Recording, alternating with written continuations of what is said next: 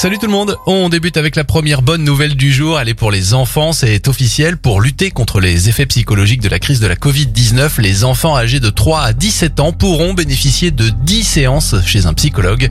Autre bonne nouvelle, ces consultations seront remboursables à 100% par l'assurance maladie et sans avance de frais. On continue avec ce très joli geste et cette belle idée de deux cinémas parisiens en soutien aux commerçants du quartier. Ils les ont affichés comme des héros de films de cinéma.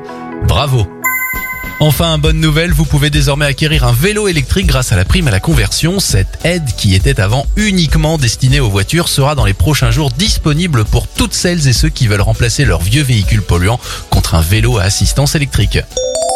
C'était votre journal des bonnes nouvelles. Vous pouvez bien sûr le retrouver maintenant en replay sur notre site internet et notre application Radioscoop.